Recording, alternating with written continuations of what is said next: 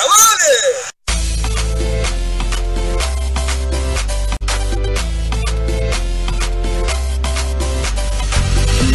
Cartula que caminan la del vertigo, tú la de altiva actitud. Yo sé que te gusta el luz.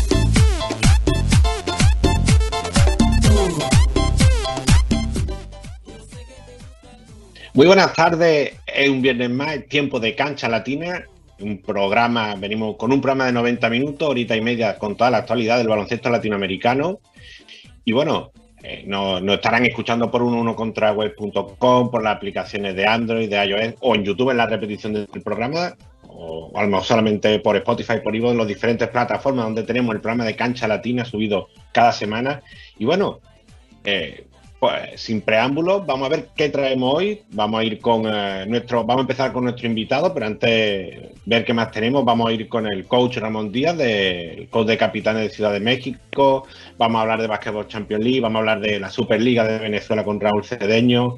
Una semana muy movida para los latinos por el mundo, especialmente en la NBA. Un poquito de, actualidad argentina desde diversos lugares con, José Fievi y yo creo que viene un programa siempre muy cargado, con mucha actualidad, y vamos a ir recibiendo a los invitados que me van a acompañar, al menos en este primer tramo. Pues, si vamos a hablar de temática mexicana, nuestro hombre en México es Jorge Herrera y lo voy a ir saludando por ahí, eh, que lo, lo he visto ya conectado. Muy buenos días, buenas tardes, Jorge Herrera. Bienvenido un viernes más y con un invitado ilustre que repite presencia en Cancha Latina. ¿Qué tal, Dani? Muy buenas tardes para todos que nos ven aquí en Cancha Latina. Es un gusto andar por acá. Ya saben que siempre manejando los tiempos así al filo de la navaja, pero aquí estamos muy contentos para poder platicar una vez más con Ramón Díaz, que cada vez que toca vernos me ve con un look distinto, pero tratamos de que me reconozca cada vez. Y lo vamos a saludar, yo creo que es la conexión más corta de la historia de Cancha Latina, porque yo estoy en Málaga y el coach sé que está por aquí cerquita también, así que para llevarnos la contraria, hoy vamos a hacer la conexión más corta de menos distancia y lo voy a saludar ya. Muy buenas tardes, Ramón Díaz. Bienvenido a Cancha Latina. Hola, Dani. Buenas tardes, Jorge. Buenos días por México. Es un placer, como siempre, estar por aquí. Como dice Dani, me habéis pillado pasando tiempo con la familia cerca de Málaga, en la Costa del Sol, y aquí disfrutando de, aunque hoy no hace un día demasiado bueno, pero disfrutando del sol y playa. Pues muchas gracias Ramón por pasar este, este, ratito, aunque, aunque casi, casi que me podría asomar a la ventana y hablando un poquito así a fuerte como hablamos en Andalucía, casi que por viendo por dónde está, casi que podríamos hablar a voces directamente y casi que nos podríamos comunicar, pero bueno, estamos aquí hoy por, nuestra casa de uno con tono web radio y preguntarte cómo está ahora que ya ha pasado todo esto de la G-League, que ya ha pasado la temporada del debut, que ya da tiempo para reflexionar, para, hacer balance, ¿cómo, cómo están siendo estas semanas post G-League? Bueno, lo primero, después de asimilar todo lo que ha venido en estos meses, que aunque es verdad que tuvimos mucho tiempo hasta que llegó el momento de debutar en G por todo el tema de la pandemia y tuvimos tiempo de pensar dónde íbamos, qué íbamos a hacer, han sido unos meses muy intensos, ¿no? Muy intensos de basquetbol, de muchas experiencias, de todo, todo ha cambiado, ¿no? En Capitanes. Y ahora estamos en ese periodo de reflexión, de asimilación, de de ver qué hemos aprendido, de ver qué hemos hecho bien, de qué hemos hecho mal, pero sí que es cierto que sacamos una primera conclusión y que estamos muy contentos de haber empezado a competir en G-League y sobre todo después de un año y medio sin, sin baloncesto, ¿no? Para capitanes. ¿Cómo ha sido para ti, Ramón, ya viendo todos los partidos en conjunto, el pasar por esta nueva etapa? Vemos un entrenador que a lo mejor es un poco más sereno, no explota tanto a lo mejor como en algún momento en la LNBP, sino que ahora volteas más a la banca, hablas mucho con Oscar, con Mitch. ¿Cómo ha sido toda esta experiencia para ti de tener estos asistentes, de pasar este tiempo ya en la liga con gente que te pueda llevar por el, tanto el camino que se mantenga latinoamericano, pero también alguien con Mitch que pueda entender también el básquetbol estadounidense? Bueno, creo que en todos los puntos, ¿no? Ha sido una evolución muy grande, la mía personal también, no solo por este año, ¿no? Si tú comparas el Ramón Díaz que aterrizó en México en 2013 al Ramón Díaz de ahora, encontraréis un entrenador totalmente diferente, con valores parecidos a los que transmitía en ese 2013, porque hay cosas de mí que no quiero cambiar, pero por supuesto que soy otro entrenador totalmente diferente, eh, mucho más, como tú lo has dicho, calmado en ciertos momentos en los que hay presión, eh, mucho más analítico de intentar comprender qué es lo que está sucediendo y qué soluciones podemos dar. Eh, creo que he aprendido también a asimilar que a veces el menos es más o el gritar menos o el estar o el expresar menos a veces no es síntoma de que quieras más o menos, ¿no? Creo que hay que ser inteligente y creo que es un proceso, ¿no? Que también lo viví como jugador cuando jugué, que lo viví cuando fui entrenador de fuerzas básicas o de cantera, como se dice aquí en España, y ahora lo estoy viviendo, ¿no? Como entrenador profesional, ¿no? Pasamos de ser más eufóricos a ser más analíticos y más inteligentes, podría, decir, podría llegar a decir. Y, Ramón, y ahora con, eh, que, con toda esta primera temporada, ¿qué, ¿qué has visto de la G-League que te ha llamado la atención? Así, algo que tú digas lo primero que se te viene a la mente de, esta, de esta primera temporada. Pues mira, lo primero, y lo, y lo he dicho, creo, desde que ha terminado la G-League en un montón de medios, y lo vuelvo a repetir, creo que el nivel de la G-League es mayor que el que en un primer momento pudimos llegar a pensar o Ramón Díaz llegó a pensar, ¿no? Eh, está muy cerca de la NBA, mucho más cerca de lo que yo llegué a pensar en un primer momento. Hay muchos jugadores eh, que, tienen ficha o que pertenecen a, a equipos NBA que suben y bajan. Entonces, al final hay muchos jugadores de NBA jugando en G-League, algunos por motivos de lesión, otros por motivos de que están en ese proceso de recuperación, otros porque necesitan minutos, pero al final te das cuenta de que todos los equipos tienen 3, 4, 5 jugadores que realmente en algún momento determinado o han tenido o van a tener minutos importantes dentro de NBA. Entonces esto le da a la G-League un nivel muy alto de competición y esto quizás fue mi primera sorpresa ¿no? cuando empezamos a competir. En este sentido, Ramón, de cómo van y vienen los jugadores con la NBA, ¿Cómo fue para ti ya el momento de decir, pierdo a Gary, pierdo a Alfonso, pierdo a Matt? ¿Cómo ya al final de la temporada hiciste la reflexión de decir, preparamos bien esto pensando en que podían salir, preparamos mal esto pensando en que podían quedarse? ¿Cómo fue para ti ya la reflexión de decir, íbamos muy bien con ellos y a lo mejor al perderlos perdimos a lo mejor un buen cierre de temporada? No, totalmente de acuerdo, Jorge. Yo creo que nosotros hemos tenido dos etapas. Una fue la lesión de Tyler Davis, aparte, Jorge, creo que la comentamos cuando viniste a ver nuestros partidos de, Vipers, que fue muy importante para nosotros porque era un jugador que estaba teniendo un impacto muy alto dentro de, todas las facetas del equipo. Y después, pues, por supuesto, las bajas de, Gary Clark y de Alfonso McKinney pues, bueno, fueron muy notables, ¿no? desde la mitad de temporada al final. ¿Qué cosas hay que reflexionar? Dos. Una, hay que tener planes B, C y D mm, activos para si vuelve a pasar. Y dos, hay que pensar, nosotros que queremos ser un equipo donde un porcentaje alto de jugadores sean latinoamericanos, ¿cómo podemos solventar el tema de los visados americanos? Porque nosotros podemos pensar a día de hoy, queremos tener un 70 o un 80% de jugadores latinos y podemos empezar a trabajar a partir a lo mejor de junio, julio en esos, en esos visados para que comience la temporada como nosotros, con nosotros. Pero tú no puedes conseguir un visado si mañana Gary Clark ficha en NBA para poder fichar a otro jugador latinoamericano. En ese momento solo te permiten fichar o jugadores estadounidenses o jugadores que tengan doble nacionalidad y que tengan ese pasaporte estadounidense. Entonces es un hándicap muy importante que tenemos que pensar desde a nivel institucional cómo vamos a solventarlo de cara al año que viene o si, si pasa eso vamos a apostar más por tener más jugadores con pasaporte estadounidense. Y, viendo, viendo las diferentes nacionalidades que habéis tenido en esta temporada, y veíamos eh, jugadores de Puerto Rico, jugadores de Venezuela, dominicanos, la idea es intentar eh, tener una mayor representación o, simplemente que sean jugadores latinoamericanos, eh, a lo mejor intentar tener eh, jugadores argentinos, se me ocurre brasileños, o, o, va a depender mucho también de esa parte del visado que comente. Bueno, yo creo que ahora hay una, premisa ¿no? en el equipo y es que el 70-75% de los jugadores que inicien la temporada vamos a intentar dentro de hacer un equipo competitivo o más competitivo todavía de lo que lo hemos hecho este año, sea latinoamericano. Y yo creo que ahí no vamos a tener problema porque tenemos el tiempo suficiente o quiero entender que a día de hoy tenemos el tiempo suficiente para agilizar todos los visados y que puedan empezar el training camp a tiempo el problema sería si tenemos algunos call-up a NBA, cómo podemos ir solventando esos visados durante la temporada. Ramón, y por esta parte, sin, sin ser específico de un caso Garly, Fabián, Moisés, Mike, Rigo, ¿cómo has visto al jugador latinoamericano como un grupo para decir el latinoamericano está listo para esta liga, que puede llegar, puede comprobar y que no tengas que decir lo necesito tener dos meses para ponerlo a nivel y que ya pueda jugar bien. ¿Qué tan, ¿Qué tan bien has visto el nivel del grupo latino como para pensar en justo agregar más para la próxima temporada? Mira, que, que, pueden jugar es un sí rotundo, ¿no? Y bueno, yo creo que se ha visto en Capitanes y no solo en Capitanes, ¿no? Yo creo que este es el programa estrella en ese sentido, ¿no? Eh, cuántos latinoamericanos hay por el mundo triunfando, ¿no? Eh, aquí en España, a mejor es el mayor ejemplo.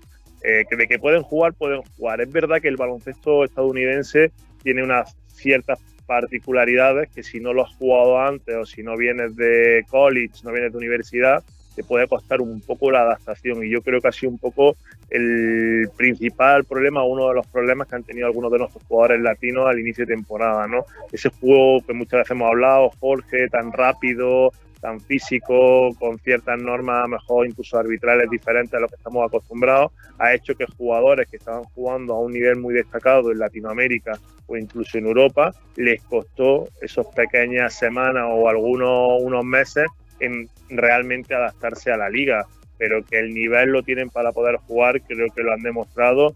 Y, creo que la prueba clara ha sido los dos últimos partidos que hemos jugado contra Ignite, que debido a todos los colas que hemos tenido, la situación de COVID, de que algunos jugadores no pudieron jugar, jugadores como Rigoberto Mendoza, como Mike Torres, eh, tuvieron minutos muy importantes dentro del equipo y con unos números y con un resultado muy bueno, ¿no? O jugadores, por ejemplo, incluso como Moisés Andriasi, que, yo sé que para México, ¿no? Para nosotros que le tenemos un cariño especial, eh, teníamos dudas de si podría jugar y ha demostrado de que pueden tener minutos, por supuesto.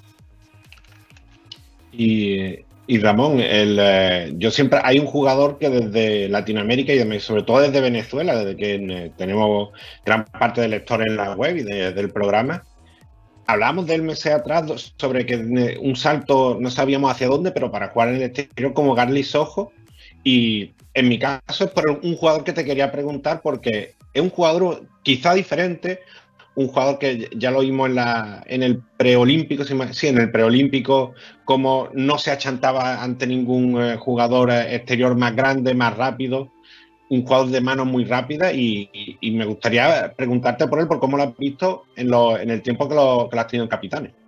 Mira, pues Dani, me voy a mojar 100%. Eh, para mí Garly puede ser jugador NBA. Puede ser jugador NBA porque como tú estás diciéndolo, tiene cosas diferentes, ¿no? Tiene, tiene ciertas cosas que no encuentra en muchos jugadores, ¿no? Y a veces es difícil explicar porque tiene ese talento físico, tiene ese desparpajo, ¿no? Esa, a veces eh, lo llamamos ese arbur. De cara dura dentro de la cancha, ¿no? De que no, no, no le da miedo enfrentarse, no, no tiene respeto, hablando en el buen sentido del rival, ¿no? Da igual quién tenga enfrente, ¿no? Y eso la verdad que con 21 años como tiene él, que juegue con ese descaro dentro de la cancha, pues le va a permitir mejorar mucho. Es cierto, y también lo he dicho públicamente muchas veces, de que él necesita mejorar mucho, sobre todo a nivel táctico, ¿no? Él a nivel técnico, por supuesto, tiene que seguir su evolución para la edad que, tiene actualmente, pero él tácticamente, tanto en defensa como en ataque, debe mejorar mucho los conceptos colectivos de juego si quiere dar el siguiente nivel. Pero yo me atrevo a decir que sí que tiene el nivel para poder soñar con estar no muy lejos su paso a, la NBA y para nosotros, siempre que él quiera, va a tener un sitio en, en Capitanes para las siguientes temporadas. Y yo de la juventud, Ramón, te voy a llevar a la experiencia y que ya lo acabas de mencionar en este momento.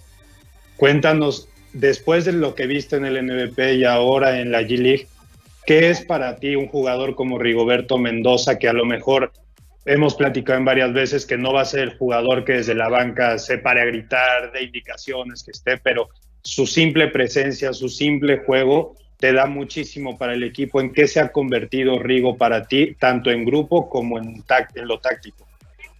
Bueno, hablar de Rigoberto para mí, esto ya lo llevo también a una parte personal, ¿no? Rigoberto, pues creo que desde el primer día que, llegó a Capitanes hicimos un clic deportivo muy especial, ¿no? Donde él se siente muy cómodo jugando para mí y donde yo me siento muy cómodo eh, dándole protagonismo y responsabilidad dentro de la cancha y él siempre me ha respondido pues, jugando a un altísimo nivel. Él llegó, y aparte también lo hemos comentado, eh, un poco frustrado de Puerto Rico con algunas molestias físicas y tardó varias semanas en empezar a jugar al nivel que estamos acostumbrados de Rigo, pero creo que ha terminado jugando a un altísimo nivel y creo que siendo uno de los jugadores más importantes a nivel internacional de, la G-League, ¿no? Eh, para nosotros es un jugador muy importante, ¿no? no es mexicano, pero yo creo que México lo quiere casi como si, si lo fuera y Rigo pues será uno de los capitanes de, capitanes y uno de, los buques insignia de nuestro equipo siempre y cuando podamos seguir manteniéndolo en nuestro equipo. Y en cuanto, no, sé si, evidentemente quedan muchos meses por delante, pero supongo que estaréis, estaréis viendo jugadores jóvenes o, jugadores potenciales para, para, la próxima temporada y no sé si hay, hay alguno de los que hayas visto independientemente de que lo podáis sumar o no al equipo, alguno de los jóvenes que te guste. A mí, a mí se me ocurre, por ejemplo, lo comentaba el otro día, me, gusta mucho el argentino Gonzalo Corbalán, hay algún que otro jugador cubano muy interesante. No sé, ¿qué, jugadores eh, podría, podría mencionar de los, de los que te gusten así de los más jovencitos? Hay muchos jugadores, Dani. Mira, actualmente tenemos a, Mitch en Argentina, que está trabajando, ayudando con, Bahía Blanca, está escauteando todos los jugadores jóvenes que hay en Argentina. En Argentina ya sabéis que hay un talento muy grande de los jugadores. Suelen ser jugadores que suelen apostar más por intentar dar el salto a, a Europa antes que, al baloncesto estadounidense. Pero bueno, estamos ahí pendientes con el radar activo para ver si alguno de los que creemos que pueden encajar con sus habilidades eh, técnico-tácticas dentro y físicas dentro de la liga, si de verdad quiere apostar por el baloncesto estadounidense. Hay un jugador para mí que tiene nivel, o dos jugadores brasileños que tienen nivel pues, para jugar en NBA. Uno es Jorginho de Paula, que bueno, creo que no es nuevo y no es conocido. Él ya jugó o estuvo firmado por, por Houston Rockets, pero yo creo que le llegó esa oportunidad un poco pronto pero que a día de hoy tiene el nivel de sobra pues, para no solo para jugar en G-League, que yo estoy convencido de que podría jugar eh, a un grandísimo nivel, sino para jugar en NBA. Y hay otro chico 2002, si no recuerdo más, eh, Gio, que también está para, para, poder estar en esos procesos como Garly Sojo de, de, convertirse en posibles jugadores de, de, NBA. Y por supuesto dentro de, de Puerto Rico, Dominicana, existen muchísimos jugadores a día de hoy están estudiando en college o en high school, ¿no? Con esa cultura ya 100% estadounidense, que, podrían ser también candidatos a estar con nosotros. De verdad, yo sé que soy un cansino y que lo digo millones de veces, pero eh, es que hay muchísimos jugadores latinoamericanos con talento para jugar, eh, no solo en G-League, no solo en NBA, sino a nivel internacional. ¿no? Hay que apostar un poco más y creer un poco más en ellos. Y Ramón, hablando de ese futuro y que va a ser la pregunta que día tras día te la van a hacer hasta el primer partido que se tenga. Y si quieres soltar la primicia aquí en Cancha Latina, nadie se va a quejar.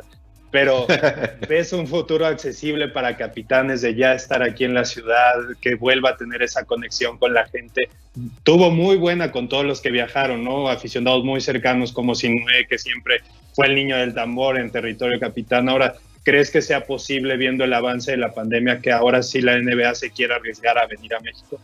Mira, no te puedo confirmar 100% porque ni yo lo podría confirmar porque no ni lo sé, pero sí que te voy a decir lo que realmente sé y es que nosotros estamos preparando absolutamente todo para jugar en Ciudad de México. Así que te hablaría de que hay un 90 o un 95% de posibilidades de que realmente eh, en septiembre estemos haciendo el training en Ciudad de México. Y, Ramón, una, vez que, termina todo, que pasa la temporada, pasa ya una semana, como bien comentaba, ahora disfrutas con la familia. Es evidente que lo de dejar de, ver baloncesto es imposible. Eso, eso, va a la, eso va a la sangre, Dani. Eso da igual que estés uno trabajando o no. Eso es un hobby o un mal hobby. ¿Y qué, baloncesto, fuera de los latinoamericanos, que, ¿Qué baloncesto ve ahora? ¿Miras más por ACB, miras más NBA, mira Liga Latinoamericana, Euroliga? alguna liga extraña que te guste. Pues Aquí no, nos vamos a asustar de liga extraña. Hacemos, hacemos, un poco de todo, la verdad, si te soy sincero. Mira, eh, yo personalmente me gusta seguir viendo partidos de G-League pues, por, seguir empapándome de, lo que realmente vamos a competir el año que viene. Me gusta ver NBA, dos o tres equipos que creo que son los que juegan a lo que podemos llegar a jugar nosotros y coger esas ideas pues, para intentar poder aplicarlas eh, el año que viene y por supuesto pues mi baloncesto de aquí, ¿no? Euroliga, ACB, que, que, bueno, que es el baloncesto con el que he bebido, he crecido y me he formado, ¿no? O sea, que, es el que siempre hemos visto, aparte ahora mismo por temas horarios, pues es el que más nos facilita. Pero también te digo que tenemos un área que está trabajando donde el Big Data nos da muchas cosas y a partir del Big Data vemos jugadores de muchísimas ligas muy raras no solo latinoamericanas, sino jugadores latinos que están jugando en algunas ligas europeas, que muchas veces las llamamos ligas de nivel 2, nivel B, que, lo que, están jugando a un, a un grandísimo nivel y que podrían ser jugadores potenciales para nosotros la temporada que viene.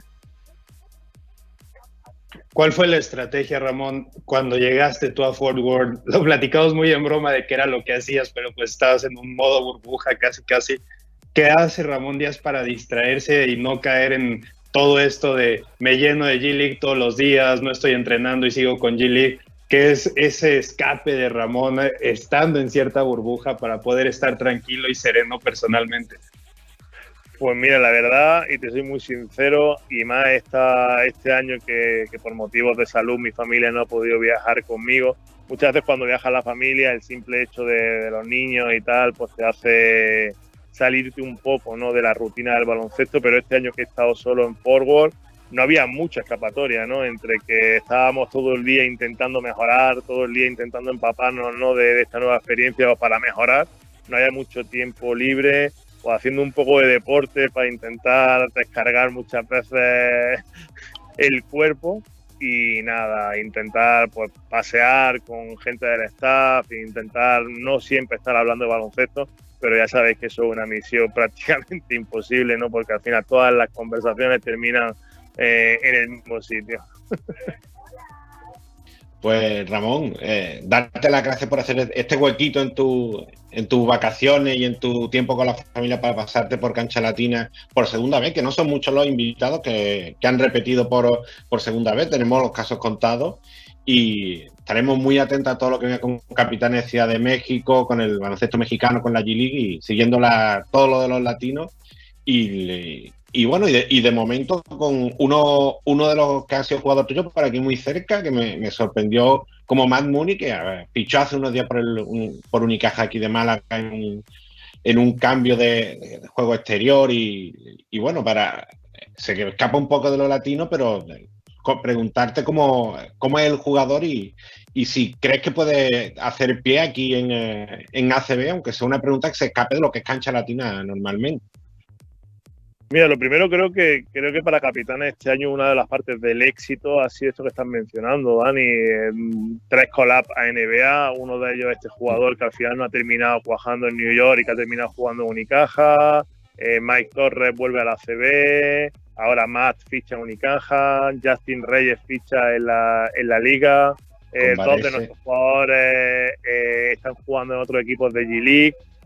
hay nueve jugadores de nuestro equipo que conforme han ido terminando o antes incluso de terminar, han, han, fichado en otro equipo, ¿no? Y yo creo que esto pues habla bien de Capitanes, habla bien del trabajo que hemos hecho y habla muy bien del trabajo que ellos han hecho dentro de Capitanes, ¿no? y creo que eso es uno de los bueno, de los objetivos que nos marcamos al principio de temporada y que, que se han cumplido, ¿no?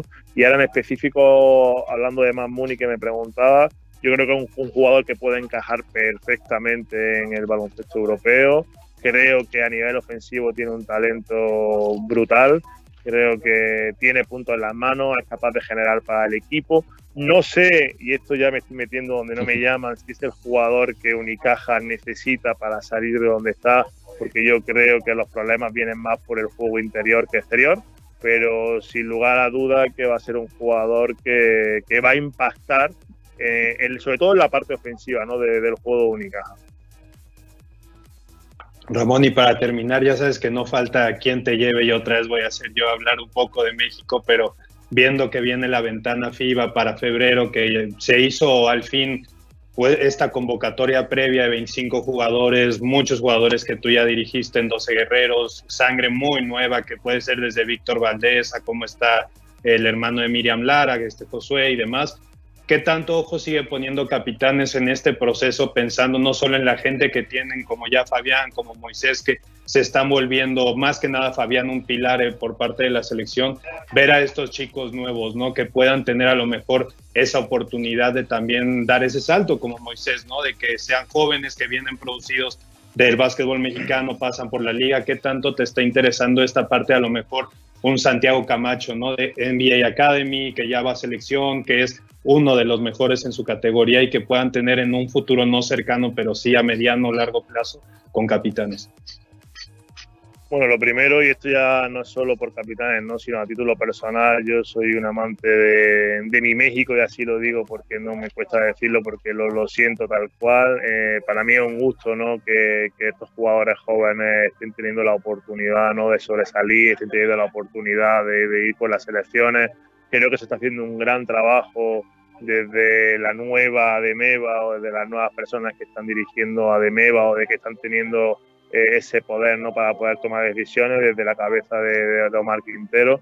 Creo que están haciendo un, cambio muy bueno y necesario que, que necesitaba el baloncesto mexicano y la selección y ahora están saliendo pues muchos de los jóvenes que los que siempre nos hemos preocupado por esos jóvenes conocíamos, que sabíamos que estaban ahí, que tenían el nivel pero les faltaba ese puntito. Y ahora bueno pues creo que se están demostrando de que tienen ese nivel, han mencionado algunos pero te puedo mencionar otros como Santi Ochoa, como Iván Bernal, como hay otros que están jugando en Estados Unidos. Creo que hay una camada de muy buenos jugadores mexicanos que, que están pisando fuerte que por supuesto que Ramón Díaz los tiene en la mira siempre y que Capitanes siempre va a intentar que haya el mayor número de jugadores mexicanos dentro del equipo, pero siempre sin perder el norte de que Capitanes necesita eh, ser un equipo muy competitivo el año que viene y que ya no solo estamos en la G-League de paso, ¿no? ya queremos eh, ganar partidos, competir y estar lo más arriba posible dentro de la clasificación ojalá, y sabes que siempre te lo he dicho y así lo diré y no me cuesta decirlo, que vamos a intentar que haya el mayor número de mexicanos dentro del equipo, porque así lo quiere el dueño, porque así lo quiere la institución, pero siempre sin perder de vista de que necesitamos ser competitivos.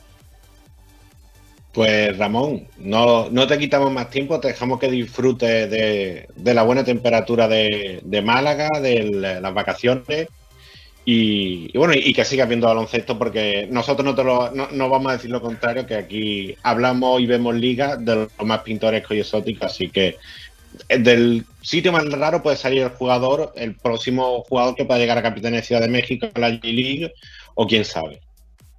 Totalmente, Dani. Pues nada, mandaros un fuerte abrazo. Para mí sabéis que es un gusto estar aquí con vosotros y esto no es tiempo perdido, al revés, es tiempo ganado de poder compartir con vosotros. Aprovecho para mandarle un fuerte abrazo a todas las personas que nos siguen, que nos escuchan en Latinoamérica y que pronto estaremos de, regreso en Ciudad de México. Eh, aviso que ahora a finales de mes, y espero que no me regañen, va a haber alguna sorpresa que creo que va a gustar, sobre todo en Ciudad de México, y que va en relación a la pregunta que me hizo Jorge antes, y que, que bueno, que al final esto es un proyecto para México, para Latinoamérica y que espero que, así lo sienta y nos sigan arropando como siempre. Un fuerte abrazo para todos. Fuerte abrazo Ramón. Y ahí hemos tenido el testimonio del coach de Capitanes de México, Jorge, que nos ha dejado muchos titulares, nos ha dejado una, buena reflexión de lo que ha sido esta temporada en, eh, de la G-League y, algo que hablábamos que, que pese a haber tenido que hacer eh, muchas cosas eh, sobre la marcha con los problemas de los visados, al final yo creo que se dio una buena, se una buena sensación y yo me quedo con las palabras que nos decía el periodista Alberto de Roa al principio de la temporada NBA y G-League. Lo importante que ve el nombre de Capitanes Ciudad de México en una cancha NBA, en una cancha G-League, ya solamente eso merecía la experiencia y luego al final se ha rendido en la cancha con todos estos condicionantes y con todos estos puntos a favor que un dato que yo tenía, tenía aquí en las notas para el programa, de nueve jugadores que han encontrado destino después de su paso por capitanes, y todos son una enumeración de, puntos positivos de, esta temporada de debut del equipo mexicano en la G-League. Sí, haciendo un resumen general, hay que pensar que Capitanes ya hizo la presencia que necesitaba en Estados Unidos. ¿Por qué? Desde que no supieran los comentaristas cómo se llamaba la mascota de Capitanes y tuvieran que investigar eso, al estar viendo quién era cada jugador, encontrarse después la selección de Estados Unidos con alguien como Fabián Jaimes, que a lo mejor no tenía esa gran presencia en la G-League, pero de repente va a un torneo FIBA y se impone totalmente a Puerto Rico y de cierta manera Estados Unidos después de la desafortunada noticia de, eh, familiar que tuvo Fabián. La verdad es que ese parámetro da un vistazo muy grande a que ahora ya no sea solo el jugador latino que puede llegar como Facu, ¿no? Que de tantos años o de muy buenos años en Europa y que dé el salto. O de alguien de college como Santiago Vescovi que venga, venga, venga y pueda tener ese parámetro de ir a NBA, sino que ahora también se empieza a fijar mucho el equipo de G-League, el equipo directivo de NBA, en qué se está haciendo en Brasil, en qué se está haciendo en Argentina, qué se puede estar haciendo en México, porque también hay que pensar en algo. La academia de NBA que se tiene en México no solo son jugadores mexicanos, no solo son jugadores latinos, sino que también está existiendo una fuerte cama de jugadores africanos y europeos, ¿no? Entonces, no es solo voltear a ver al jugador, sino al trabajo que se está haciendo en cada país y eso ha ayudado muchísimo, capitanes. Ahora, lo que no tiene que perder ojo, capitanes, para la siguiente temporada es que es urgente volver a conectar con la gente de México. Ya conectaste con la gente mexicoamericana, con los que son muy cercanos a ti, que pudieran hacer un viaje a los Estados Unidos para poder verte, para apoyarte en dos partidos, en una serie, pero ahora hay que regresar con esta gente, la gente con la que nació Capitanes, con la que creció Capitanes, y eso será la clave ahora del equipo. Tanto que deportivamente, de ese salto de calidad, ya conociendo la liga, tanto Ramón como los jugadores, como los, los aficionados ahora puedan volver, porque también algo que comentaba Río Mendoza, eh, es difícil llegar a la liga, tener que venir de una LNBP donde ganabas, ibas a finales, eras líder de tu conferencia y ahora tener que venir de atrás, ser el penúltimo, el antepenúltimo de tu sección y tener que estar compitiendo siempre desde atrás. Entonces Capitanes tendrá que tener muy fijo esos puntos, llevar esa competencia mucho más alta y tener esa conexión con su grupo, tanto mexicano como latinoamericano, gracias a esa cercanía de poder jugar aquí. Y, Jorge, te voy para, otro, para otro lado diferente, lo hablamos esta semana. Eh, comentaba en el primer programa del año que se venía la, la LMBPF, la Liga Mexicana de Baloncesto Profesional Femenino, que es complicado el tema de siglas. Nos quejamos de los equipos centro, centroeuropeos, polacos, eslovacos, que es complicado, pero las siglas en México también nos complican muchas veces. Bueno, venía la Liga Femenina, esta Liga Femenina a partir del 26 de febrero y nos sorprendió la LNBP con la versión femenil, con, eh, con una campaña con equipos de la LNBP también eh, entrando en el femenino y nos quedamos, a mí me, me, chocó un poco porque no me esperaba, no me esperaba esta duplicidad de ligas, por llamarlo de alguna manera, y hay que ver eh, todas estas novedades, a ver cómo, cómo acaban cuadrando en la temporada, en la composición de las ligas y, y en el desarrollo del baloncesto femenino, que al final es lo que más importa. Espero no se me escapen muchas cosas de más en este momento. Vamos a tratar de que no sea así, pero va a haber una competencia. No es una cooperación, es una competencia entre ligas. Vamos a ver qué tanto puede soportar la LMBPF el que la liga más fuerte económicamente hablando ahora tenga su, eh, escuadra femenil, porque también hay un tema aquí. como es algo muy similar a lo que es el tema NBA y G League, todos los equipos que vayan a participar hasta el momento, como se sabe, tienen que ser una filial de, los equipos varoniles, por decirlo de cierta manera. ¿no? Vemos que Dorados va a tener a las Adelitas, Astros ya presentó a su parte de Astros femenil, entonces se va a hacer este trabajo, ¿no? Ya que si alguien nuevo quisiera entrar, hasta donde pudimos saber, se está pidiendo una cuota de un millón de pesos mexicanos, que está rondando por los 5 millones de pesos argentinos y si no mal recuerdo unos 450 euros, 450 mil euros.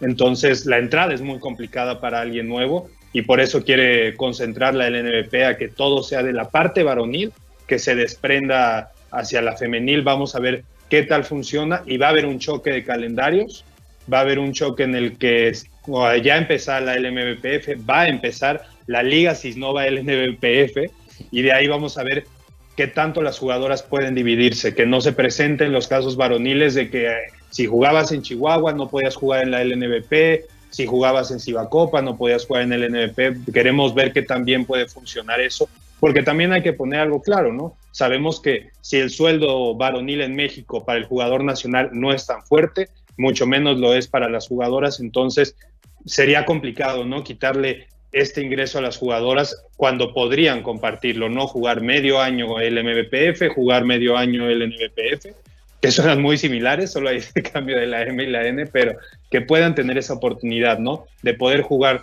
un año completo recibiendo un sueldo distinto en cada una y vamos a ver qué tal le funciona eso y más que nada a que la LMBPF pueda sobrevivir a esta entrada, ¿no? Porque como vimos, la LNBP no se va a resistir a nada, va a ir por las mejores jugadoras. El gran ejemplo se vivió el día de ayer, en que Adelitas ya hizo oficial la contratación de Hazel Ramírez, Jacqueline Luna Castro y Saide Peraza. Dos seleccionadas nacionales, la novata del año en la LMBPF con Lobas de Aguascalientes. Así que si esos fueron los tres nombramientos, se viene mucho más fuerte todavía lo que se va a presentar en los próximos días. Y lo, eh, lo que me queda claro es que sean las fechas, haya el tipo de competencia, vaya las jugadoras que vaya, al final lo vamos a contar en cancha latina, eso es lo que podemos, eso es lo que podemos asegurar de nuestro lado. Y bueno, Jorge, muchas gracias por pasarte este ratito por cancha latina y quédate atento que seguimos con contenido y desde México nos vamos a ir ahora para Argentina a hablar un poco de Argentina, hablaremos un poquito de ventana, de, de Basketball Champions League, de Liga Nacional y eh, un abrazo, Jorge, y bueno, estamos en contacto como estamos en contacto siempre aquí el equipo de Cancha Latina. Un abrazo, Dani, también para Leo y son toda la gran producción de UCU y también un gran abrazo para toda nuestra Latinoamérica y que tengan un gran fin de semana. Y ahí despedimos a Jorge Herrera, nota con Ramón Díaz, ese repaso, esa noticia de, de la semana con eh, esa aparición de esa nueva liga femenina que, independientemente del tema extradeportivo que, que puede sobrevolar sobre las dos, sobre las dos ligas en paralelo, al final lo, queremos contar en cancha latina, estaremos, estaremos bien atentos a ver, eh, a ver jugadoras, a ver qué nuevas jugadoras salen, qué entrenadores. Pues, nos gusta que haya muchos torneos y es lo que vamos a buscar. Y ahora pasamos de México y nos vamos para, Argentina, que hace, hace varias, varias semanas que no pasamos por Argentina. Está claro que estamos en uno contorno web que es un medio argentino, pero de cancha latina siempre pasamos un poquito más de, de puntillas sobre Argentina porque los compañeros de UQ Radio hacen un, trabajo tremendo desde 3x3, UQ, Web, eh, Edición Albiceleste, eh, eh, todos los programas de En Minuto para la Activa, todos los programas que tenemos en la plataforma. Pero hoy sí vamos a hacer un poquito, vamos a pasar un poquito más con más detalles sobre cómo va la Liga Nacional, los, los argentinos que están por diferentes lugares del mundo, lo que se puede venir con la, con la próxima ventana FIBA y yo creo que un, eh, un mercado interesante que, como decía, siempre dejamos un poquito de lado y yo creo que al final eh, nos gusta porque eh, yo siempre cuento, de hecho el, esta semana estaba con los compañeros de cancha entera, con Rafael Faneite, con José Augusto con José Augusto Castro en el programa de la, en la radio dominicana y, yo hablaba que yo empecé a seguir el baloncesto latinoamericano en general por la generación dorada. Y a mí me gusta siempre estar echando ese vistazo al baloncesto argentino y, yo creo que hoy es un, eh, buen momento para hacerlo. Vamos estamos intentando conectar con José Fievi con una mm, para hablar de una liga nacional que mantiene los mismos equipos, por decirlo así, en la punta, con Quinza liderando, con, eh, con el eh, el incansable Peñarol que ha conseguido esas 12 victorias, esa racha de 12 victorias que le, quitó Boca hace unos días en el, partido, en el duelo directo en Mar del Plata. Viene una. A mí me gusta una. también siempre digo que con el paso de la semana se va partiendo un poco la clasificación, pero este año está pasando un poco diferente porque hay una zona media muy, muy igualada, muy que apenas un, equipo enlaza una racha de dos, tres victorias sube a la quinta, sexta posición. En cuanto pierde un par de partidos, baja al puesto 10, 12, incluso se queda fuera de este play-in o reclasificación. Y, eh, y, es una parte que, que, me gusta mucho porque al final hace que no se pierda el interés, porque muchas veces con un, con un torneo tan largo como la Liga Nacional, con una fase regular tan larga, cuando las posiciones quedan, empiezan a quedar más o menos definidas, no, a mí personalmente me pasa que el jugar todos los días, el, eh, el tener tantos partidos, el tener eh, tanto enfrentamiento con un calendario así largo y, con posiciones medio definidas, como hemos visto en temporadas anteriores, pasaba un poco que se volvía rutinario y, uno estaba esperando a que llegasen los playoffs, como pasa también en la NBA, para que no vamos a engañar. Y bueno, ahí lo veo conectado, el eh, compañero José Febi, lo voy a saludar. Muy buenas tardes, José Febi, bienvenido a Cancha Latina por primera vez en este 2022, si mal no recuerdo. Así es, Dani, ¿cómo estás? ¿Todo bien? Saludos para todos ahí.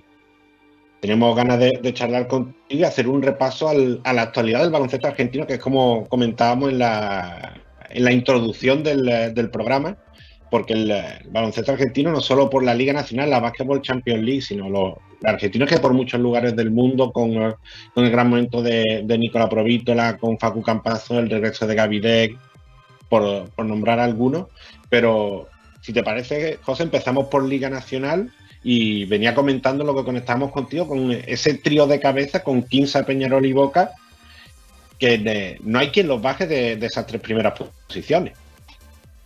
Bueno, la verdad que sobre todo habría que empezar con lo que fue esa victoria última de Boca, ¿no? Frente a Peñarol, eh, que bueno, que terminó con esa racha impresionante de un equipo que es hoy indudablemente, Dani, la gran revelación del campeonato. Eh, un equipo sin eh, grandísimas expectativas, ¿no? Considerando eh, que es una liga muy equilibrada para arriba, ¿no? Creo que esta temporada estamos viendo una liga nacional, a mi entender, de muy buen nivel, de muchos equipos que más allá de lo que está haciendo Kimsa, creo que hay muchos contendientes fuertes como para sacarlo de esa primera ubicación. Uno es Boca, claramente. Mm. Eh, Gimnasia está en un gran momento. Creo que Instituto está eh, mucho peor de lo que uno creía. Pero en toda esa cuestión apareció un, un Peñarol que viene jugando muy bien, que viene mostrando un gran básquet con lesionados, con jugadores sub-23 en un grandísimo nivel como Balinotti, como Monachi, que a mi entender creo que deberían estar en las próximas ventanas eliminatorias. Creo que se lo han, que se lo han eh, merecido. Eh, mm, y, bueno, de esa manera ha construido un, casi un sinfín de rachas, ¿no? de, de victorias. Apareció Boca, obviamente con su experiencia, en un partido muy parejo, que creo que podía haber caído para cualquier lado. Pero bueno, la cuestión vos nombradas a estos tres equipos, ¿no? Habrá que ver también cómo a Peñarol le cae esta derrota, ¿no? Si empieza el bajón o si puede sostenerlo. Y creo que después aparece un gimnasio que está muy bien, que ha encontrado en su localía algo que no es novedad, y un equipo un poquito más largo. Me gusta el rol que tiene Elliot en el equipo, que no es un rol tan anotador, pero sí un rol que le está dando mucho a este equipo. Muy versátil, corredor, con muchas variantes. Gran temporada de Barreiro. Y dentro de esos eh, cuatro equipos hay que ver cómo empieza a reaccionar el instituto. Me gusta Obras, una buena temporada con el regreso de Barral. Creo que ha tenido mala suerte en la Champions, porque la verdad que tranquilamente le podía haber ganado al Minas. Le faltó ese toque de experiencia, me parece, para, para cerrarlo. Con Biguá lo mismo. Pero, pero bueno, es una liga pareja. Yo creo que Kimsa no se tiene que dormir. Y habrá que ver también a Kimsa cómo le, eh, le cae todo lo que le pasó en Champions, ¿no? Un doble golpe muy fuerte para un equipo que tiene que sostener un primer puesto de liga y con esta paridad y con esta calidad que está teniendo la liga no le va a ser fácil, ¿eh? Y por, ahí hablabas de, ¿verdad? Añadiendo un poco aquí a, perdón, a gimnasia y ahora esta parte alta de la clasificación, un, equipo de gimnasia eh, que yo creo que tiene lo mismo positivo de, Peñarol, eh, siempre desde el colectivo sin ningún jugador que vaya destacando todos, los partidos, siempre todos suman. La gran temporada de Pipi Barreiro, de Seba Vega, Joanqui Mencía, que se está haciendo un jugador cada vez más importante. Y del lado de Peñarol, yo siempre hablo de Peñarol, aparte de los jugadores jóvenes, una cosa que pasa siempre desapercibida, un jugador como Al Thornton, que se puede hablar de un jugador sí, ex NBA, que ha jugado varias temporadas en NBA, que tiene mucha experiencia, pero que ha sabido adaptarse al baloncesto latinoamericano. Lo vimos en eh, Uruguay, lo vimos en su momento en Puerto Rico, en Venezuela, y que ha sabido adaptarse a ese juego y que no es veterano solo en su carrera, sino veterano también en Latinoamérica. Y es un acierto más para Peñarol el sumar al, jugador americano. Y entre, entre esos condicionantes, yo creo que el, eh, poquito a poco ha ido ahí sumando, pero nadie esperaba hasta la, que llegase hasta ese nivel de victoria. Yo la semana pasada salí con la camiseta de Peñarol en el programa y no sé si lo gafé y cortaron ahí la racha, pero es verdad que jugaba contra el rival más fuerte ante un Boca que si quería ser candidato a la Liga Nacional y candidato a la Basketball Champions League, tenía que ganar los dos partidos que ganó esta semana. Ese golpe encima de la mesa ante eh, Peñarol y el golpe encima de la mesa ante todo un Flamengo que sí, que lo comentamos también la semana pasada, él para mí el candidato a la Basketball Champions League, pero ojo que ahí Boca supo ganarle y, y se está viendo, por ejemplo, que el Flamengo a lo mejor no es tan imbatible, ni a lo mejor ni antes era tan bueno, ni ahora es tan malo por haber perdido ese partido ante Boca.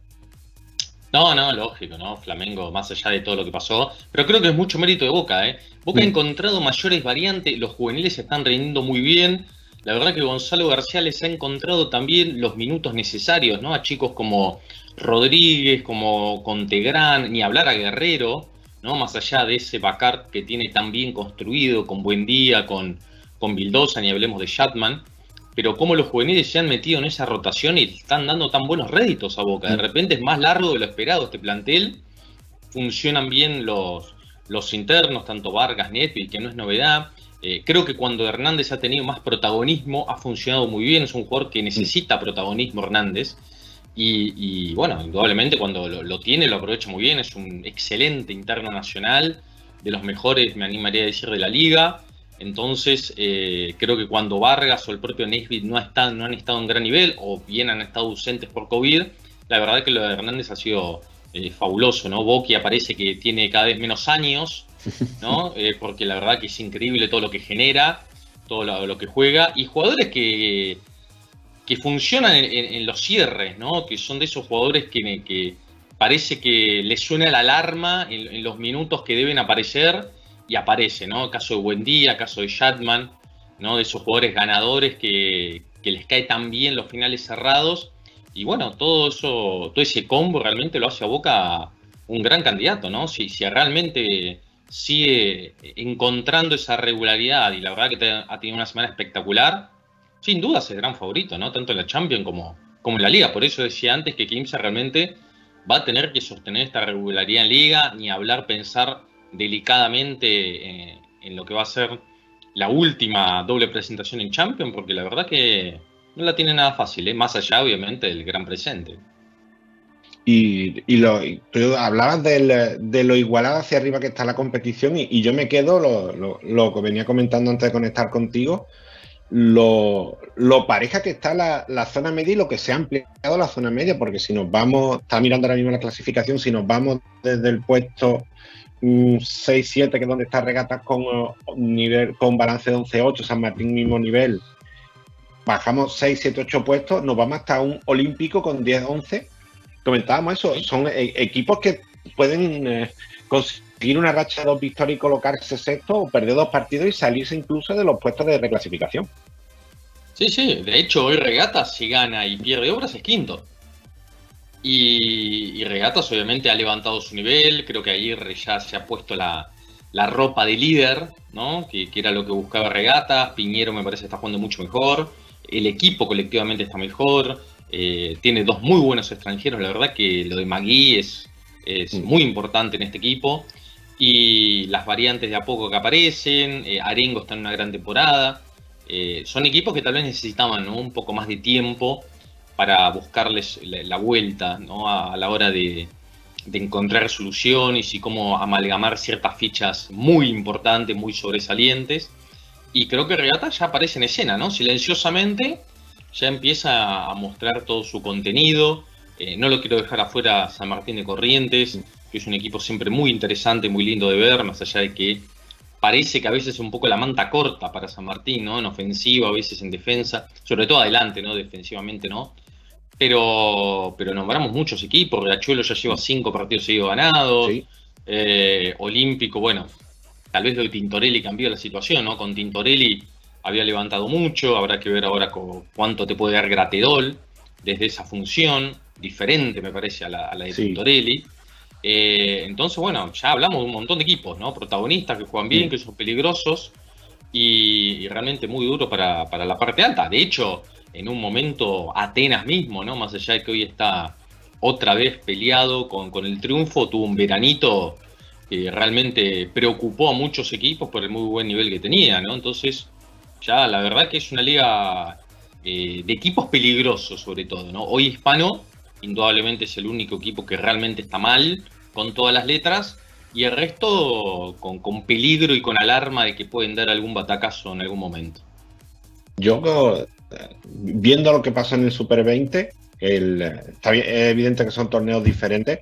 Yo lo que veo en, el, en, este, los equipos, eh, mirando la clasificación, mirando los refuerzos, mirando los planteles, tengo ganas de ver que llegue el, momento de Instituto de Córdoba, porque lo vimos a ganar el Super 20 y vemos cómo se ha reforzado y cómo ha ido recuperando jugadores y con la llegada de, Mariano Fierro, la, la llegada de, to, de, Tony Vicente hasta la lesión, tiene un equipazo tremendo y por ahí no está terminando de funcionar eh, lo que pasó con, el chico Elías, la, las lesiones, los positivos. Y entonces, yo creo que es un equipo que en algún momento em, empezará a volver a encontrarse y va, va a sumarse a este trío cuarteto de cabeza que comentamos de cara al final de la temporada, porque hombre por hombre tiene uno de los mejores planteles de la liga.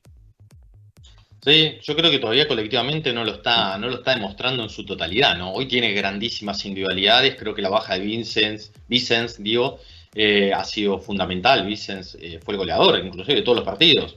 Un jugador muy determinante, que volvió muy bien, ¿no? casi de la misma manera o mejor que cuando jugaba en argentino. Y creo que su baja, indudablemente, eh, ha perjudicado muchísimo a, a Instituto. Fierro todavía no, no, no está siendo el jugador que, que lo vimos en comunicaciones. Eh, volvió muy bien Romano, se lo ve muy bien, lo mismo a Cuello, un quinteto espectacular que sigue teniendo Instituto.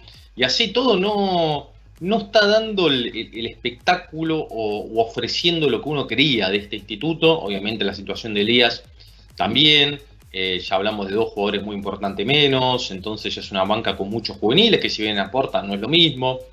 Y, bueno, de repente es un equipo que está dando muchas ventajas, que lo están aprovechando bien el rival. Eh, perdió un partido muy inesperado anoche frente a un San Lorenzo que creo que sí está jugando mejor de lo que muchos creían, o está posicionado mucho mejor de lo que se esperaba en las posiciones, pero la verdad que el Instituto eh, no está rindiendo como uno creía, ¿no? Insisto, con baja, con problemas, el COVID, lesiones, ha tenido un combo para mal, pero así todo le sigue quedando un equipo o al menos un quinteto realmente de elite y todavía no aparece. Uno cree que indudablemente en algún momento aparecerá y, y si quedan en una mala posición pensando en los playoffs, va a ser un peligro porque puede haber cruces sí. eh, inesperadísimos, ¿no? Temprano, con instituto ahí agazapado y jugadores de experiencia que en, que en playoff te pueden resolver mejor de lo que lo hacen ahora. Y, y, José, hablando de jugadores de experiencia, jugadores a, gran nivel, eh, antes de irnos a hablar un poco de, los argentinos en el exterior y, el rendimiento de lo que hablamos del APRO, de Facu, se viene ahora una, nueva ventana en, en, apenas una semana y siempre queda la, duda de qué selección argentina veremos.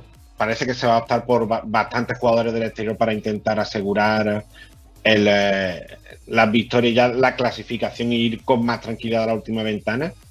Pero es que ahora mismo se puede hacer un equipo muy interesante siempre con los jugadores de Liga Nacional y algún, y algún retoque del exterior. Pero si vienen eh, jugadores del exterior, se puede presentar un, un 12 o un roster de 15 muy interesante para, para, lo que venga con el, con el Che García a la cabeza del equipo. Sí, sí, no, totalmente. ¿no? Creo que las vueltas de Lema y de Barral también han dado un indicio de eso. Creo que los dos han vuelto con esa intención también de mostrarse, de otra vez estar eh, en la vidriera ¿no? para, para el Che.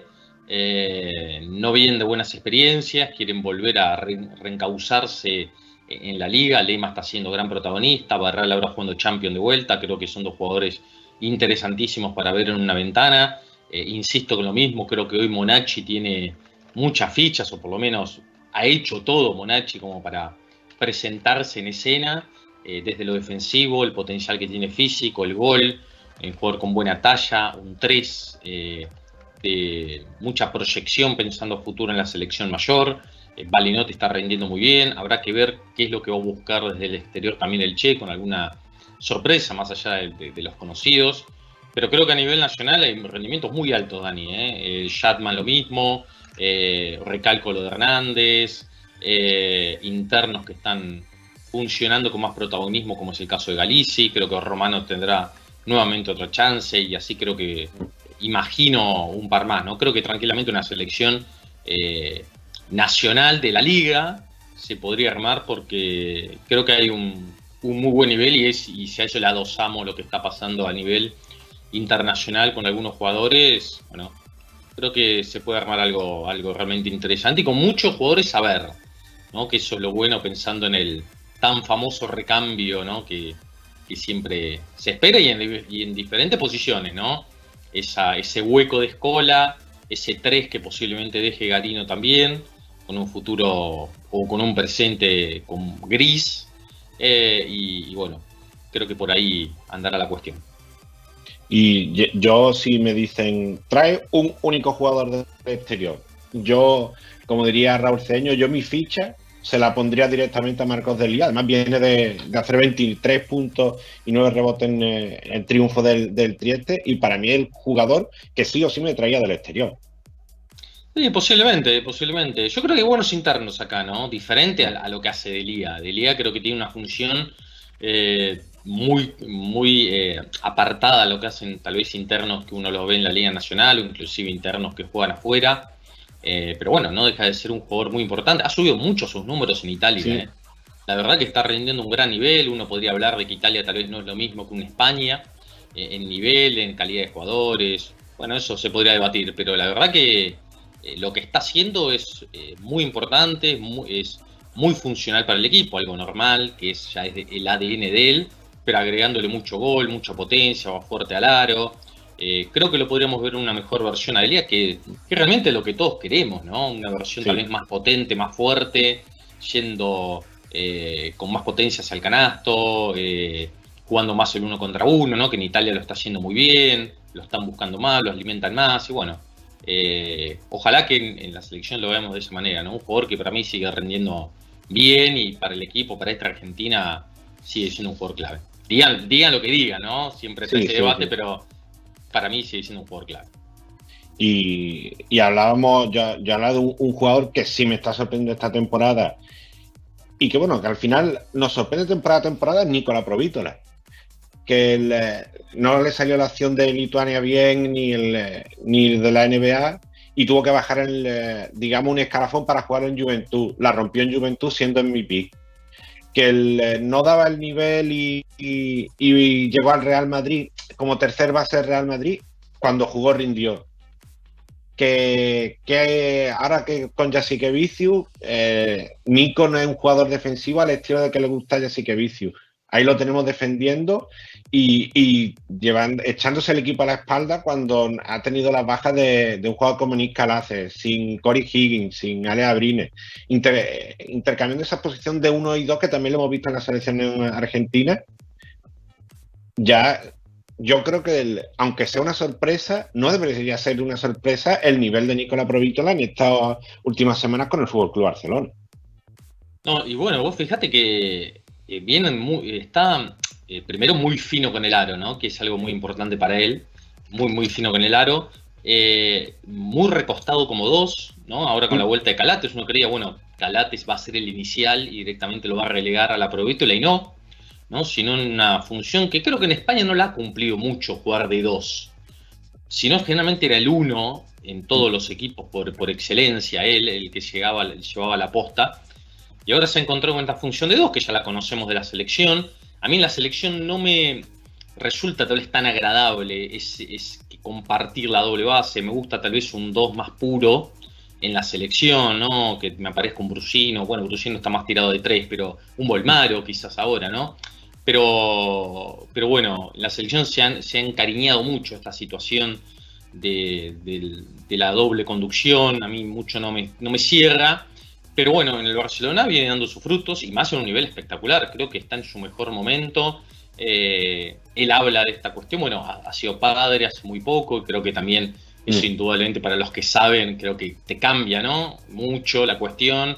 Creo que él lo, lo está viviendo de una manera muy especial disfrutando mucho más, creo que tal vez le faltaba un poco el disfrute dentro de la cancha eh, y sentirse muy importante y con mucha regularidad un equipo grande. ¿No? Tal vez en el Real Madrid no lo logró con esa regularidad que buscaba y lo está haciendo en Barcelona, lo está disfrutando, el equipo funciona bien, eh, no es novedad, es un gran equipo, eh, conjuntamente es un gran equipo, le están dando su lugar, tiene su protagonismo, está suelto y bueno, indudablemente lo está aprovechando, ¿no? No, es poco tener tanta regularidad en un equipo de, semejante tamaño como es eh, Barcelona y más en una función de dos, ¿no? Comprometiendo tal vez un poco la talla, si se quiere, o el físico, pero él está muy bien, mejor en defensa. Eh, y bueno, todo eso viene dando un gran resultado, ¿no? Habrá que ver cómo se traspasa la selección, si, volverá a ser conveniente ese 1-2 en la selección como inicial o no, o tenerlo de atrás como uno con gol. Eh, pero bueno, hoy la verdad que el presente en el, en Barcelona es ideal, ¿no? Y la verdad que lo está sosteniendo con mucha regularidad y bueno, se lo ve disfrutar, ¿no? Y cuando un jugador disfruta dentro de la cancha, pasa lo que, pasa lo que le está pasando a él también. Y, y en lo positivo también, el, el regreso de, de Gaby del Tortu al Real Madrid, y que llegó como llegó, como se dice aquí, llegó y besó el santo, porque llegó y, ya tuvo un gran primer partido. Bueno, él, tuvo un primer partido de menos minutos, pero luego en el siguiente partido que tuvo más minutos ya rindió a lo que estábamos acostumbrados a ver al, al de Coloniadora. Y yo creo que es muy importante lo que comentaba Pablo Lasso en, cuando se oficializó el fichaje, que es un jugador al que no le tienes que decir dónde está el vestuario ni ninguna cosa, porque es un jugador que ya conoce la casa, conoce a casi todos los jugadores, está acostumbrado y, y sabíamos que iba a rendir desde el minuto cero en su regreso al Real Madrid. Y yo creo que lo más importante que lo veamos de nuevo con minutos y jugando y sintiéndose importante como no se no le han dejado sentirse en Oklahoma. Sí, sin duda, ¿no? Bueno, podríamos hablar largo y tendido, ¿no? Mm. Con lo que pasó en Oklahoma, obviamente no, no, quiero no quiero hablar tanto de un equipo que me parece que a esta altura no lo merece, ¿no? Como, como el Thunder. Eh, pero la verdad que no darle oportunidades a un jugador como D casi que es una falta de respeto a un jugador de selección argentina, ¿no? O, no, no, no de selección argentina, ¿no? Porque tal vez me sale el, argentinismo, pero sí de selección mundial, ¿no? De una selección de primer nivel, ¿no? Eh, creo que me parece una falta de respeto, inclusive con lo que está pasando con Campaso, que está haciendo, que está haciendo Denver en este momento, eh, pero no darle oportunidades a un jugador que cada vez que jugó rendió bárbaro.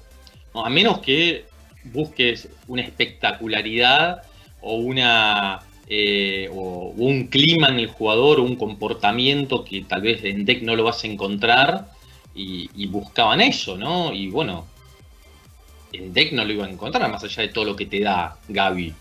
Eh, pero bueno, mucho más querido, más respetado en el Real Madrid, se nota todo lo que él hace, lo hace bien. Creo que todavía debe completarse, ese tiro externo debe afinarlo en algún momento, si pretende algo más.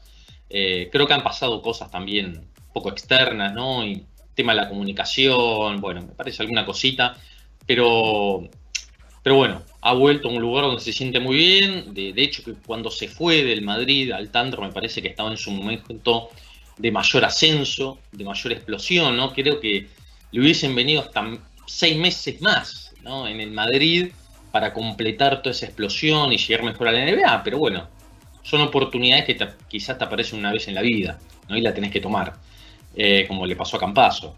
Eh, a riesgo de que te pase todo esto también. Pero, pero bueno, creo que la vuelta ha sido muy positiva. Ahora, bueno, está con un temita de una lesión. Pero, pero de todas maneras, un jugador súper versátil y, Lazo lo conoce de memoria, ¿no? Entonces, creo que eso también le hace fácil todo. Pues José, ya hemos hecho un, repaso por toda la actualidad del baloncesto argentino. Hay, hay, mucho bien. Se viene la Liga Femenina en unos días, que te lo hablamos la semana pasada con Manuniel.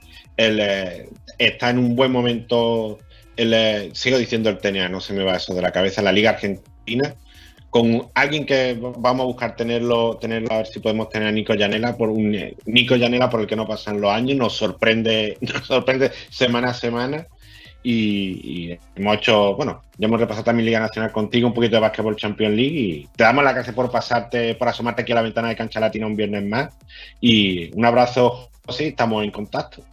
Agradecido como siempre, Dani, para hablar de básquet largo y tendido, ¿no? Como siempre, hay mucha actividad y, bueno, cuando quieras a disposición como siempre. Abrazo. Pues Muchas gracias, José. Y ahí hemos tenido el, repaso con José Fievique de la actualidad del baloncesto argentino, con eh, un poquito de un hombre del momento como Nicola Provítola. Yo creo que por ahí se nos vienen se nos vienen muchas cosas interesantes con la ventana, y no solo con Argentina. Ya por ahí, eh, por ahí publicamos en Cancha Latina la lista previa de Colombia con muchos jugadores del exterior. Paraguay ya está empezando a prepararse. Se vienen cosas interesantes con. Eh, tendremos que preguntar a por eh, Panamá con nuestro compañero Robert O'Connor a ver cómo se está moviendo Panamá, Brasil, todo. Viene, siempre yo digo que me gustan mucho las ventanas de selecciones y se viene una ventana muy interesante, ese punto de inflexión de cara a esta primera parte de la clasificación al Mundial 2023.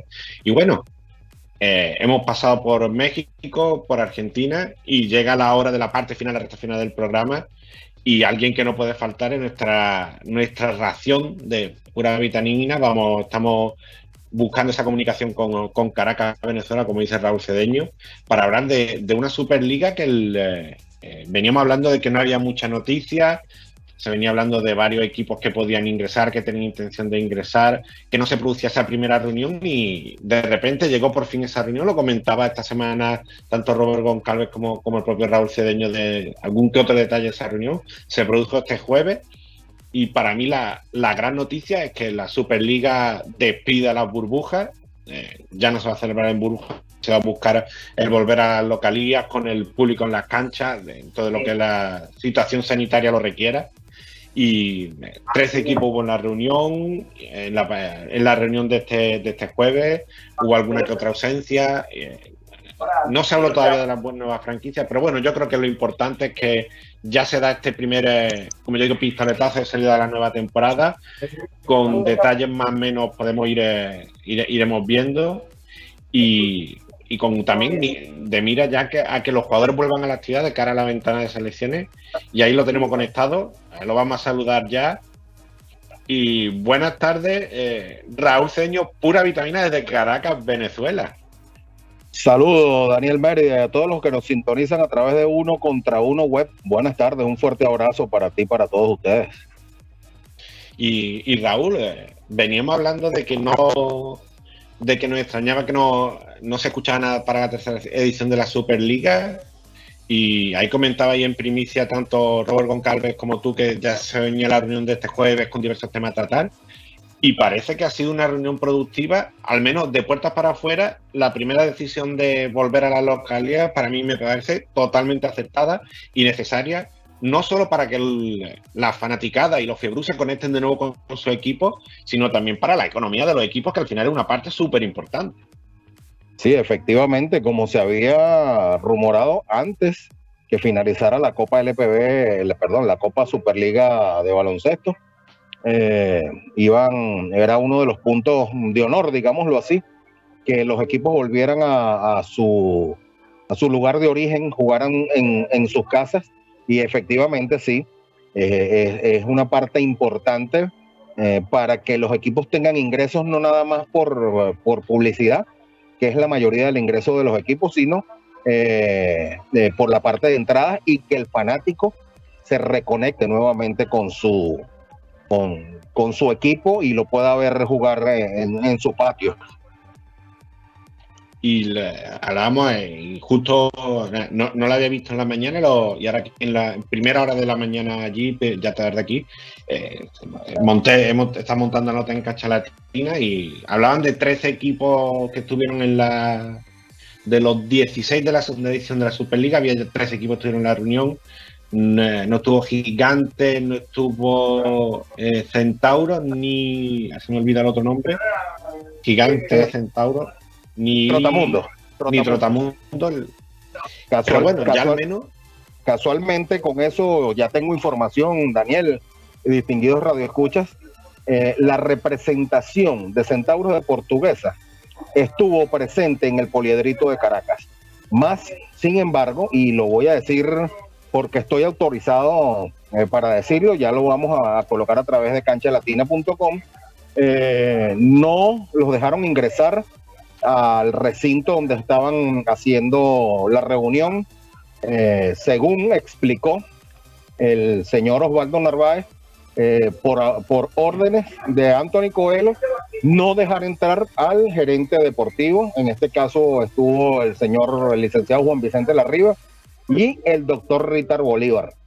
Ahí tienes otra exclusiva, el doctor Ritar Bolívar. Eh, está trabajando también con el equipo eh, de Centauros de Portuguesa y mm, todavía se desconocen las razones por las cuales no lo dejaron entrar al recinto para participar en la reunión. Entonces hubiesen podido ser 14. Estuvieron presentes, estuvieron esperando y después eh, eh, impartieron esa orden para que no ingresaran al recinto donde se efectuó la, reunión. Cosa, cosa extraña que vivimos. yo, creo, y, que ya nos hemos acostumbrado, lamentablemente, pero. Y, Raúl, y, ahí, ahí, vemos la, foto de los presentes. El, eh, mi pregunta iba, se habló de las localidades, ya, ya hay al menos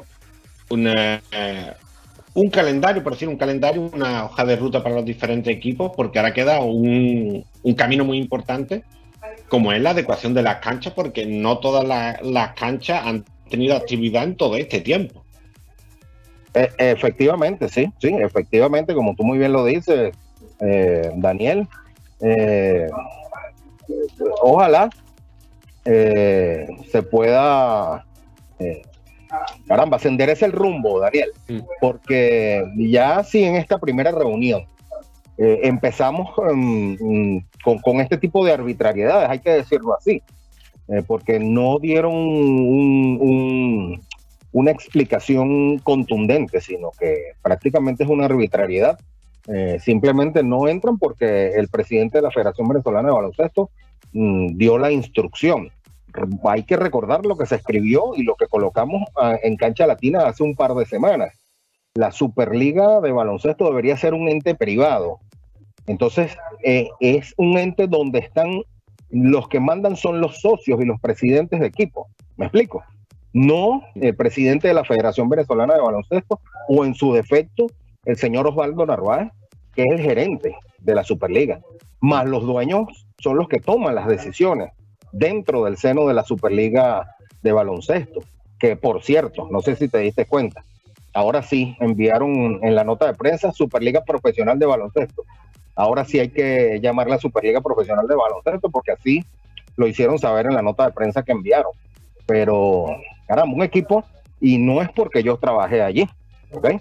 Pero un equipo que está solvente, no le debe a los jugadores, no ha estado envuelto en ningún escándalo eh, por, por deudas con los jugadores o con el equipo o con el cuerpo técnico, eh, que se sigan suscitando este tipo de problemáticas, no estamos arrancando bien la temporada 2022. Y, bueno, Raúl, y si nos vamos un poco a la, a la, parte deportiva, hablamos del, del regreso, del, eh, de la parte de los, jugadores que están preparando. Se, conoció que Jorge Arreiti iba a ser el, coach de, de Spartan Distrito Capital para tomar el relevo del coach Pablo Favarel, que, estuvo en el día de ayer con, Santi Ortega en Latinoamérica Podcast. Un señor notón, yo para el, para el que no lo pude escuchar estará seguramente en uno web.com y también le, estaremos dando retweets de Cancha Latina, una, nota muy interesante sobre el balance del, del coach Pablo Favarel y, yo creo que otra parte importante veníamos hablando que lo venía, sobre todo lo hemos venido contando en Cancha Latina, la gran cantidad de equipos que quieren sumarse a la Superliga y que de momento parece que no, hubo cabida o no sé si se trató en esa primera reunión sobre el, ingreso de nuevos miembros. Me llamó poderosamente la atención que en ninguno de los equipos que debería de estar eh, aprobados en esta reunión, eh, no se hizo presente en esta reunión. Es más, eh, si mis fuentes no se equivocan, creo que el presidente de la Superliga Profesional de Baloncesto, pues que le cambiaron el nombre, tampoco estuvo presente en esta reunión. Así que eh, vamos a seguir indagando, Daniel, pero sí me llamó poderosamente la atención, primero el cambio de nombre, ¿ok? Porque eso se había barajado desde la Copa ah, Superliga de Baloncesto, se había se había puesto en la palestra eh, el cambio de nombre a Superliga Profesional de Baloncesto porque se suponía que iba a haber una fusión con los equipos de la LPB y la Superliga. ¿okay? Ahora sí salió. eh, el nombre de Superliga Profesional de Baloncesto, lo enviaron ellos por nota de prensa. Eh, me, llamó, sí, poderosamente la atención que no, no, entra, no estuvieran en, en, la reunión los equipos nuevos. Obviamente, eso tiene que ser eh, aprobado en junta y supongo que en unas próximas reuniones, eh, en unas próximas reuniones mm, deberían de, aprobarlo o ponerlo en, en, contexto para la aprobación y que ingresen los nuevos mm, equipos.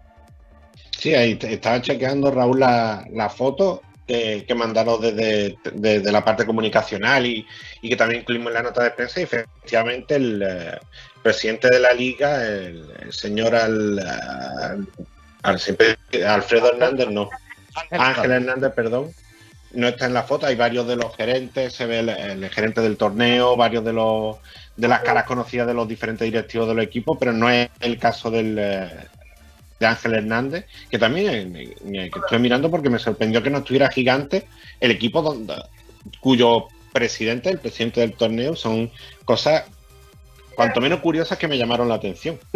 Sí, efectivamente, y me hacen una acotación por acá, Daniel Mérida, eh, una de las fuentes que está escuchando el programa, eh, que para permitirle el ingreso a esos nuevos equipos, eh, deben, eso debe ser en una reunión de presidentes, no de gerentes.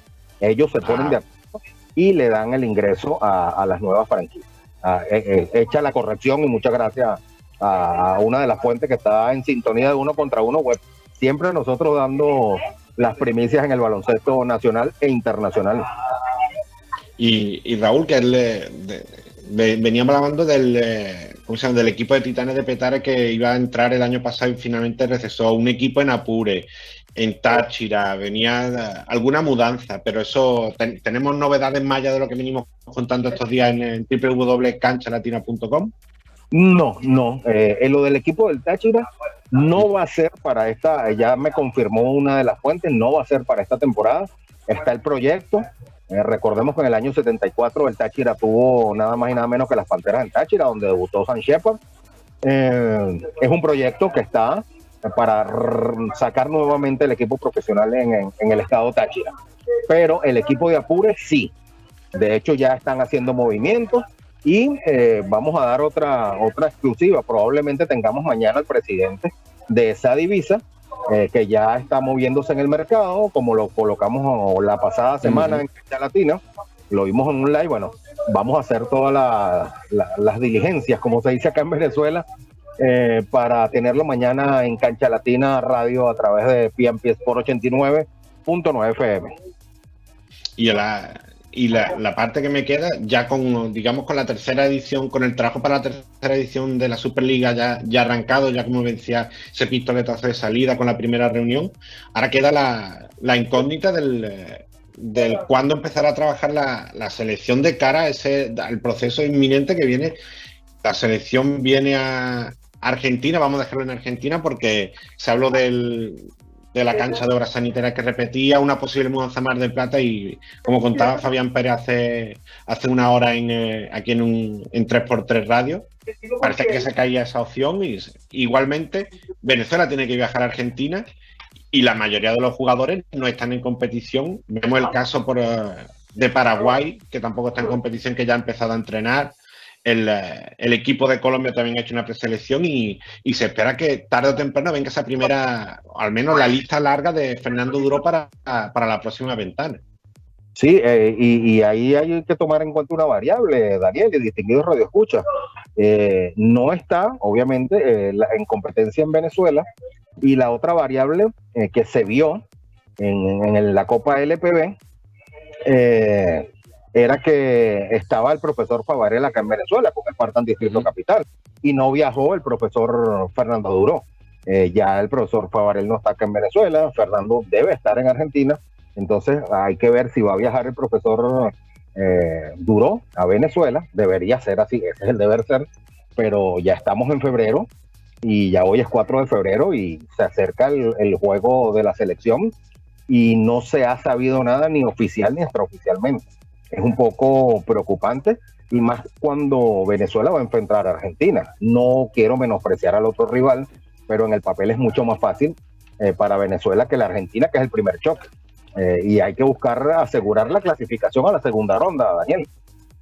Sí, sí, y, no, no, solo no, no solo la clasificación, sino llegar con el máximo número de victorias posibles, porque se arrastran esa victoria de cara a la segunda fase contra los mejores del otro grupo, y esa parte es importante. Y, Raúl, ya por último, para ir eh, cerrando este, este, repaso por Venezuela, eh, siempre hablo que en, República Dominicana hay muchos torneos y yo creo que parece que en Venezuela se está, no sé si copiando el modelo o buscando también que haya torneos por diferentes lugares eh, veía que hoy arranca la, primera edición del torneo premio de la Copa Néstor Mamosa Salazar con varios equipos de los que hemos visto en la Superliga, con Bucaneros, con Spartan, con Supersónicos, con Broncos, con Taurino, con Indio del Caribe, el equipo de Alicar Básquetbol y Académica de Valencia, puede ser. Recuerdo que es Académicas, pero no recuerdo de qué zona.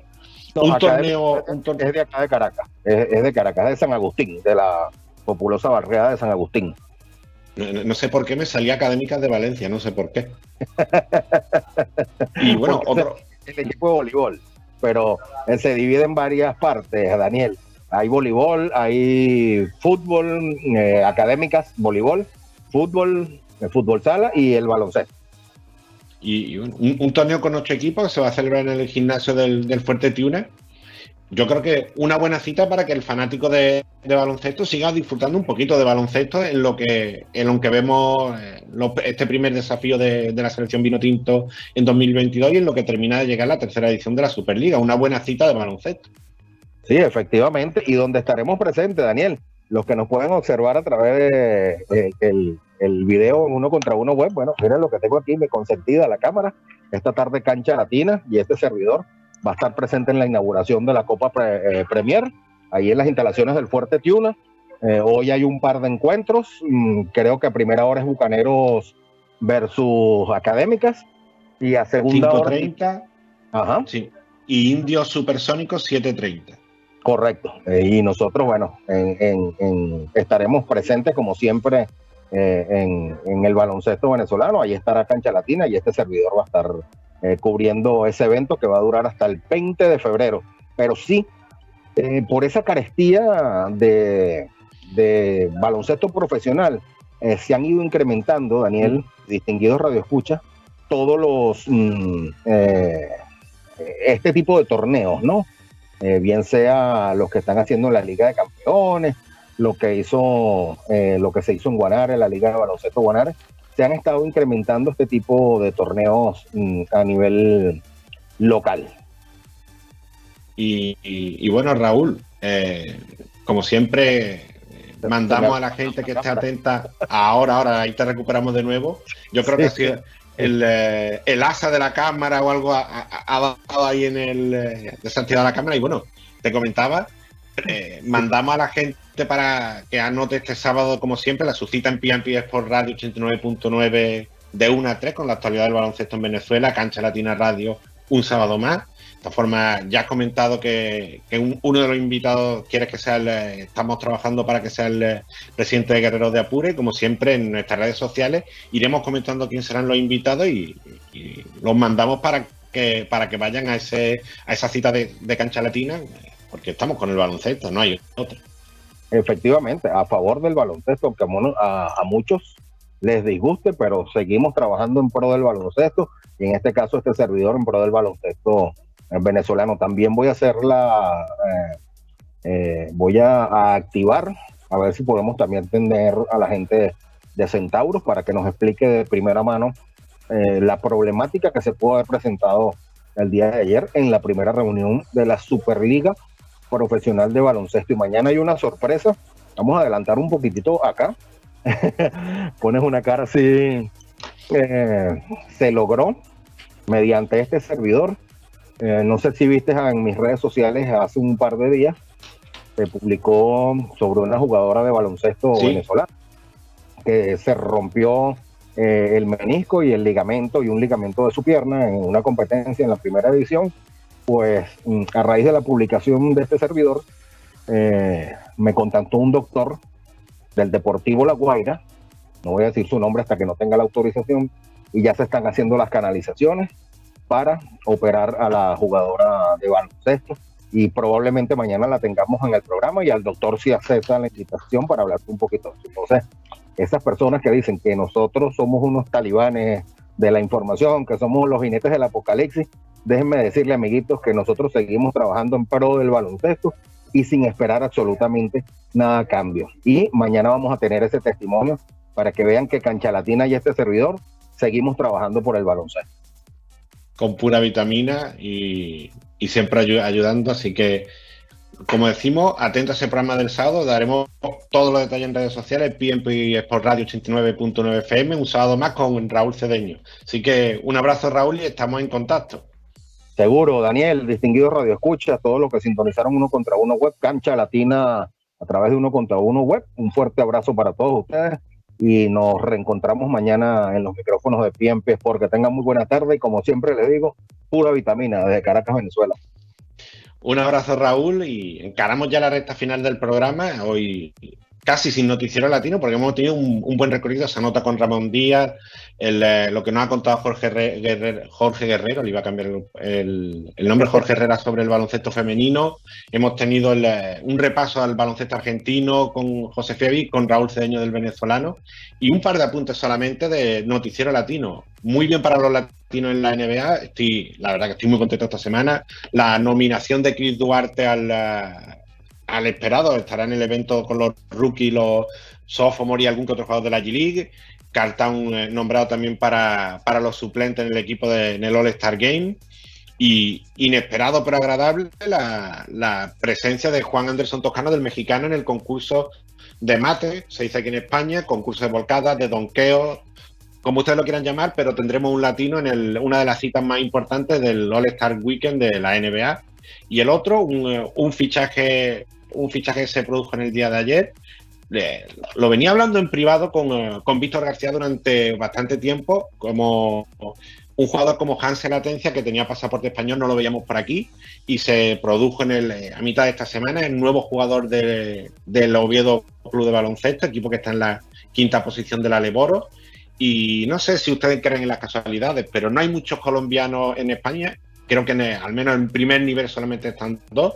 Y el debut de Hansel Atencia, si llega a debutar, porque ya está en España, no sé si podrá hacer la convocatoria con el equipo asturiano.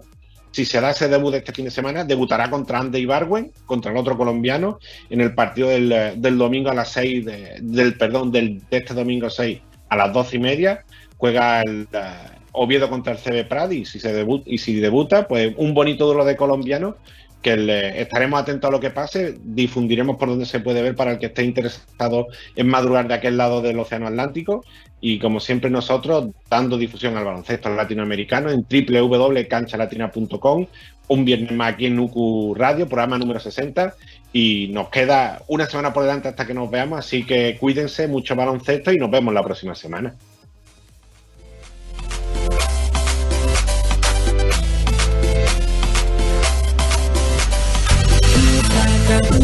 Que está mirando tú, la del vertigo tú, la de activa actitud. Yo sé que te gusta el mundo